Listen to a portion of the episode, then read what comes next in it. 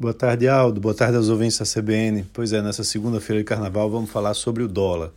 E os gastos dos brasileiros no exterior caíram e já é o menor para o mês de janeiro nos últimos quatro anos.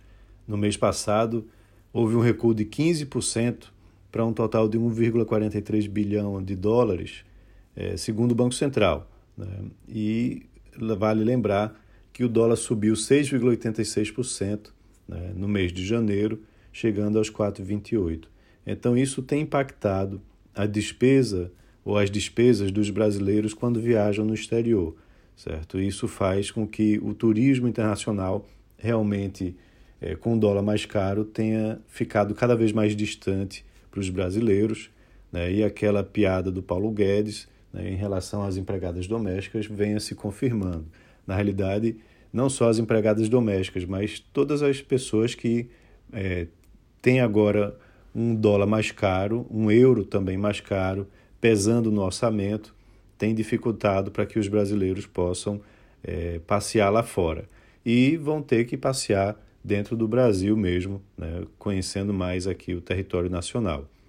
Por outro lado, quando você vai analisar os gastos dos estrangeiros aqui no Brasil, com esse dólar mais favorável para eles, né, isso deveria fazer com que o turismo fosse impulsionado, né, trazendo estrangeiros aqui no Brasil.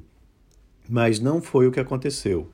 Tá? Em janeiro, os turistas internacionais gastaram 582 milhões de dólares no Brasil, que representou uma queda em relação ao mesmo patamar do ano é, ao patamar do ano passado, no mês de janeiro do ano passado, quando foi de 704 milhões.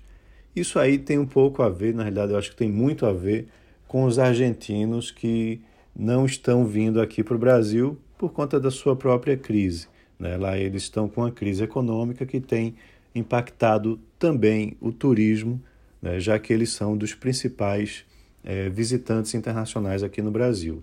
Então é uma é, dinâmica complicada, né? porque a gente vê é, o dólar mais caro impedindo que os brasileiros possam fazer o turismo lá fora e não está havendo esse influxo né, de turistas estrangeiros. Vale lembrar, inclusive, que o governo é, facilitou o visto para diversos turistas, né, principalmente aqueles de países de renda mais elevada, e por enquanto não está havendo uma repercussão positiva com o ingresso deles aqui. Pois é, Aldo, um bom segunda aí de carnaval para todos e até amanhã.